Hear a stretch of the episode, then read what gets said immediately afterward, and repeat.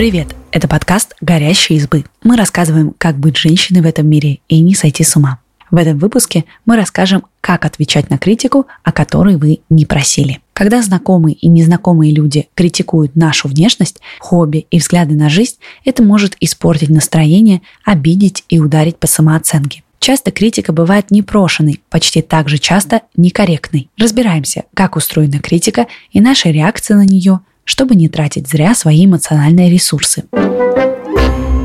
Почему мы болезненно реагируем на критику? Эмоциональная реакция на критику – это защитная система нашей психики. Как объясняет в своем TED-подкасте Адам Грант, профессор Уортонской школы бизнеса, критика запускает в нашем теле защитные механизмы. Плечи напрягаются, дыхание учащается, мысли ускоряются.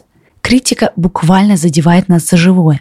Критика автоматически запускает в нашей голове негативные мысли. Именно они, а не слова другого человека, провоцируют нашу эмоциональную реакцию, объясняет профессор Стэнфордского университета Дэвид Бернс в книге «Терапия настроения».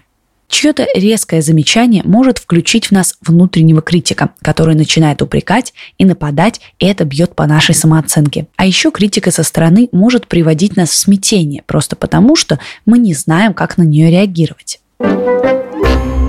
Почему людям нравится критиковать? Психиатр Стивен Бюрглас, преподаватель кафедры психиатрии Гарвардской медицинской школы, считает, что поведение критика обусловлена своеобразным защитным механизмом психики. Людям свойственно отрицать свои собственные проблемы и приписывать эти же черты другим. Это называется проекцией. Из-за нее мы видим собственные недостатки в других людях. Стивен Бюрглас приводит в пример случай своего клиента. Он рассказал о коллеге, которая критиковала всех за лишние денежные траты, расточительство и ошибки в финансовых отчетах, а через 20 лет работы в компании была поймана на воровстве. Какая бывает критика и как отличить полезную от вредной? Об этом нам рассказала клинический психолог Елена Шахрай. Критика может быть конструктивной, то есть объективной и полезной, и деструктивной, то есть бесполезной и не имеющей ничего общего с реальностью. Чтобы отличить полезную критику от бесполезной, задайте себе четыре вопроса. Первый.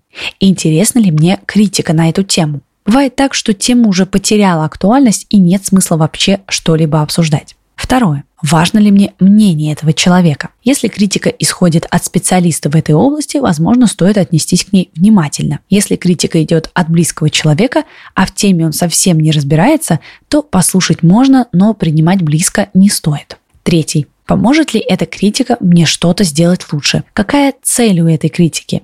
Она вдохновляет на идеи, как изменить что-то в лучшую сторону или относится к разряду «ткнуть носом».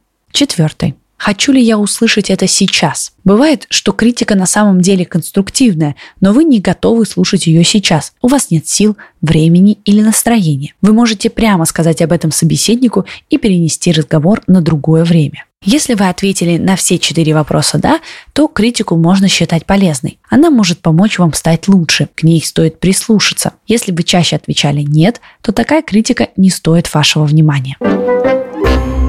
Как отвечать на критику? Психолог Елена Шахрай советует следующее. Отвечая на конструктивную критику, достаточно коротко поблагодарить собеседника за обратную связь. Пример реакции на конструктивную критику. Когда будете делать отчет в следующий раз, стоит быть внимательнее к этой графе и перепроверить данные, чтобы не допустить ошибки в подсчетах. Спасибо, я учту это. В ответ на бесполезную критику будьте готовы отстоять свои личные границы. К примеру, есть такой метод защиты от критики, как воспроизведение одной пластинки.